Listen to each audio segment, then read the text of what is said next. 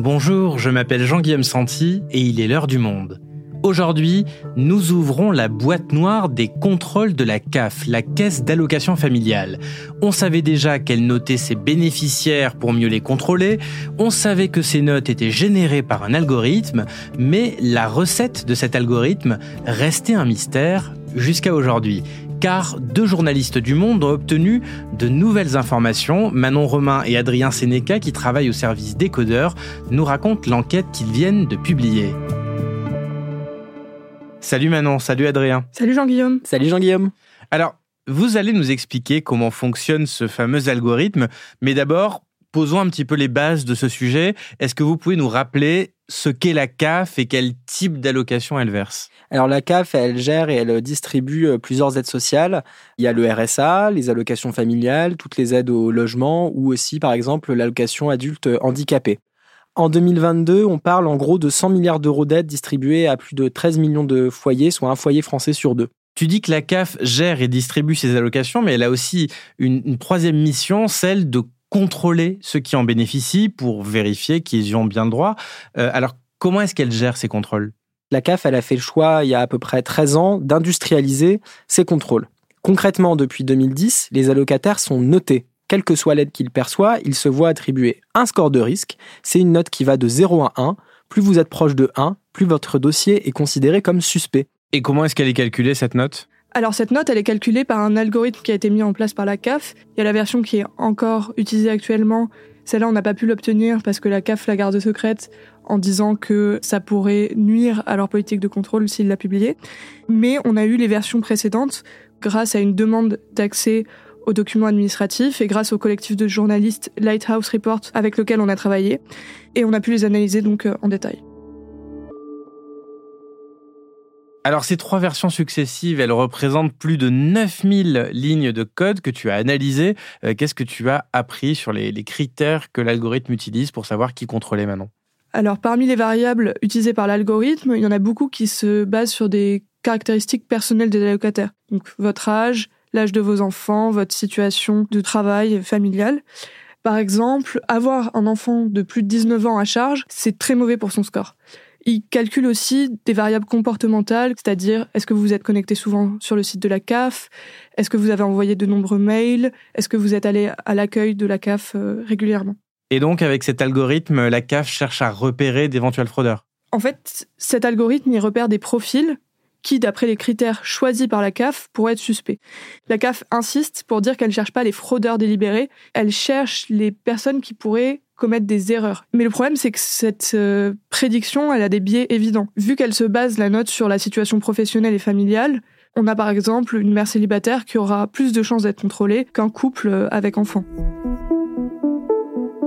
Et une fois que l'algorithme a fait son travail, est-ce que la CAF tente de, corriger ses biais avant de déclencher un contrôle? Adrien? Les contrôleurs, en fait, ils savent même pas pourquoi on leur dit qu'un dossier est suspect. Donc en fait, absolument pas. La CAF prend ce score, l'envoie au contrôleur et on leur dit allez contrôler. Et c'est devenu l'exception dans l'institution de refuser un contrôle d'un dossier mal scoré. C'est 70% des contrôles aujourd'hui au domicile des allocataires qui sont en fait basés sur cette note. Mais est-ce que la CAF a le droit de cibler les profils à contrôler comme elle le fait? Il y a une vraie question légale dans tout ça et c'est jamais arrivé devant un tribunal, c'est de savoir si certains critères dont on a parlé, par exemple l'âge, la situation de couple, qui sont des critères protégés au sens de la loi, peuvent être utilisés par la CAF. Il y a uniquement un tribunal qui pourrait trancher une bonne fois pour toutes.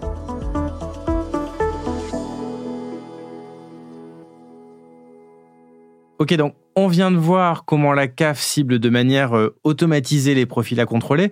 Euh, j'aimerais savoir maintenant Comment se passent ces contrôles? Ça ressemble à quoi, Manon, un contrôle de la CAF un contrôleur va venir chez vous, vous convoquer même, et va vous demander euh, toutes sortes de documents. Donc c'est une pile astronomique de documents. Notamment, il peut vous demander deux ans de relevé bancaire, et là, il va analyser avec vous toutes les rentrées d'argent et toutes les sorties d'argent. Deux ans de relevé de bancaire. On peut me demander euh, pourquoi j'ai dépensé 40 euros en 2021. Absolument, et c'est les exemples qu'on a eus, les personnes à qui on a parlé nous ont parlé exactement de ça. Et c'est tout essentiellement, on regarde les rentrées d'argent et les sorties d'argent? Non, le contrôleur va aussi venir chez vous pour vérifier votre niveau de vie, il peut parler à vos voisins, il peut vérifier combien il y a de brosses à dents dans votre salle de bain. Combien il y a de brosses à dents dans ma salle de bain, mais pourquoi un contrôleur de la CAF euh, viendrait vérifier ça? C'est quoi le lien avec mes allocations? Alors en fait, la situation de couple, c'est un des gros éléments qui peut faire varier votre euh, situation par rapport à la CAF, parce qu'il y a beaucoup d'aides qui en dépendent. Oui, mais on peut avoir une deuxième brosse à dents dans sa salle de bain sans forcément être en couple, Adrien. Alors c'est tout le problème, c'est que aux yeux de la CAF, vous êtes en couple ou vous n'êtes pas en couple, mais dans la vraie vie, il y a tout un tas de situations intermédiaires. Il y a même par exemple des personnes qui disent être en colocation, mais à qui la CAF reprochent, suspectent qu'ils sont en couple. Et en fait, tout ça, ça fait plein de dossiers qui atterrissent aux défenseurs des droits, qui donnent en général raison à ces personnes, c'est-à-dire que être en couple, c'est pas seulement habiter sous le même toit euh, plus ou moins occasionnellement, c'est aussi partager une relation affective, mais aussi mutualiser des ressources. En fait, ça pose beaucoup de problèmes humains et financiers pour toutes ces familles. Et alors, ça ne s'arrête pas là, euh, puisque à l'issue d'un contrôle, la CAF peut réclamer un trop perçu sans avoir à justifier, avec des conséquences parfois très lourdes sur la vie des allocataires. Ce qu'il faut bien comprendre, c'est que quand la CAF commence à vous poser des questions, vous ne comprenez pas forcément ce qui vous est reproché et sur quoi vous devez vous défendre. La pire des conséquences, c'est qu'on va vous réclamer une grosse somme d'argent parce que, par exemple, vous avez touché une aide à laquelle la CAF pense que vous n'aviez pas le droit pendant un voire deux ans. Et ensuite, on va vous couper cette aide et en plus, on va vous prélever d'argent si jamais, par exemple, il vous restait une aide au logement. Euh, la CAF va prélever une petite somme euh, là-dessus. Donc, vous pouvez, par exemple, passer de 900 euros d'aide par mois à 200 euh, sur votre compte en banque en un rien de temps. Et ça, évidemment, ça met des familles dans une difficulté monstre. Moi, un cas que j'ai trouvé sidérant, par exemple, c'est une allocataire à qui on a coupé du jour au lendemain ses allocations adultes handicapés et on lui a réclamé deux ans d'allocation, soit plus de 20 000 euros, sur la base d'un contrôle qui s'était mal passé, où en gros elle a été accusée d'avoir passé trop de temps à l'étranger au cours de l'année. Une fois que le contrôle est passé, qu'on lui a réclamé de l'argent, elle a fait des recours, elle a galéré, mais elle y est arrivée. Et donc on a vu dans son dossier qu'en deux mois, finalement, elle a fait annuler cette énorme créance de 20 000 euros, ce qui montre bien qu'il y a quelque chose d'un peu absurde là-dedans, où on a l'impression que sur un coup de dé, vous pouvez jouer votre vie, sans exagérer. Et si j'estime que euh, c'est réclamé à tort, que l'algorithme s'est planté, que le contrôle s'est mal passé, mais qu'en fait je suis dans mon bon droit, qu'est-ce que je peux faire? Alors il y a des recours officiels à la CAF, mais on voit que c'est compliqué, probablement parce que les allocataires n'ont pas toutes les clés, ont du mal à faire valoir leurs droits, probablement aussi parce que la CAF n'arrive pas à bien traiter ça par elle-même. Et ce qui est assez désolant, c'est de voir que finalement, ça passe désormais beaucoup par des avocats spécialisés dans ce type de contentieux, aussi par le défenseur des droits, qui euh, est enseveli par ce type de dossier.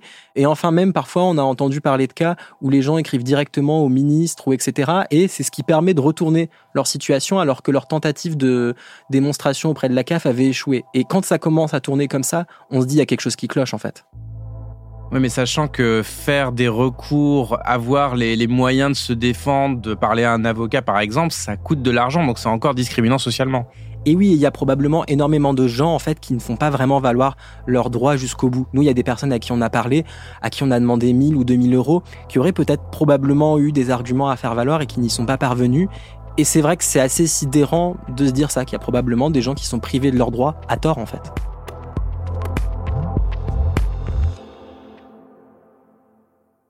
Adrien, ce qu'on comprend en vous écoutant, c'est que euh, même si on ne connaissait pas précisément les, critères de l'algorithme jusque-là, les questions soulevées par ces contrôles systématiques de la CAF, elles ne datent pas d'hier.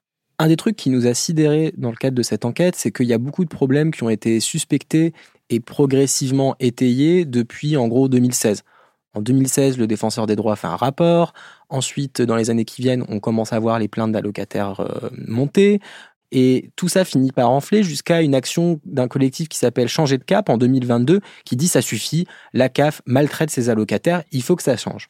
Un des éléments, par exemple, clairement identifié par euh, Changer de cap, c'est que les allocataires sont accusés d'erreurs, dont très souvent, en fait, ils n'avaient pas conscience. Les règles de la CAF sont inimaginables. Quand, par exemple, vous touchez le RSA, euh, vous devez quasiment déclarer tout ce qui rentre sur votre compte en banque. Il y a plein de gens qui vont pas déclarer, par exemple, quand un proche leur a donné ce qu'on appelle les aides de survie dans le jargon. C'est par exemple 50 ou 100 euros pour vous aider juste à payer votre loyer en début de mois. C'est pas euh, une rente euh, ou une pension alimentaire versée par vos parents. Il y a une conversation assez intéressante qu'on a eue avec Daniel Lenoir, qui a dirigé la CAF en fait au moment où ce système est monté en puissance. Lui, il trouve que c'est important de lutter contre les erreurs et contre la fraude sociale d'une manière générale, parce que c'est ça qui permet de défendre pour lui le contrat républicain. En revanche, il nous a dit qu'il reconnaît aujourd'hui qu'il y a eu une forme de dérive dans ce système. Cette dérive, en fait, c'est la manière dont on va passer d'un score à une forme de maltraitance institutionnelle des usagers de la CAF.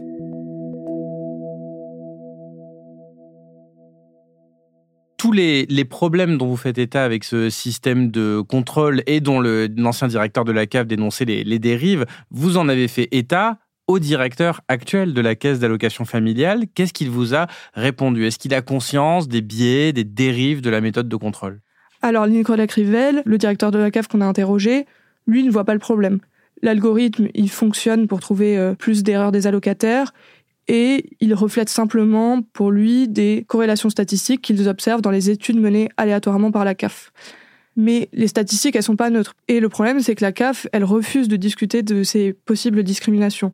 Officiellement, la CAF dit que tout son système, c'est de chercher le juste droit, c'est-à-dire des erreurs dans les deux sens, mais en fait, tout l'algorithme a été pensé dans une logique de répression et pas du tout euh, de corriger les problèmes. Donc ça veut dire que c'est pas en soi la présence d'un algorithme qui est problématique, qui pourrait aussi être utilisé à d'autres fins. C'est comment on oriente cet algorithme-là. Nous, c'est ce qu'on pense au terme de cette enquête. D'abord, il faut qu'on puisse avoir une discussion sur cet algorithme. En plus, les autres administrations utilisent la CAF comme un exemple. Et pour nous, tous ces algorithmes, ils doivent être débattus au même titre que n'importe quelle politique publique. Merci Manon, merci Adrien. Merci Jean-Guillaume. Merci Jean-Guillaume.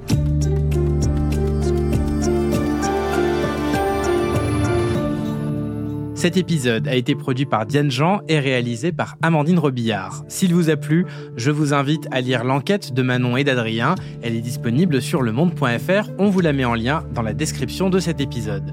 L'heure du monde est votre podcast quotidien d'actualité à retrouver tous les matins du lundi au vendredi. Merci de votre fidélité et à demain.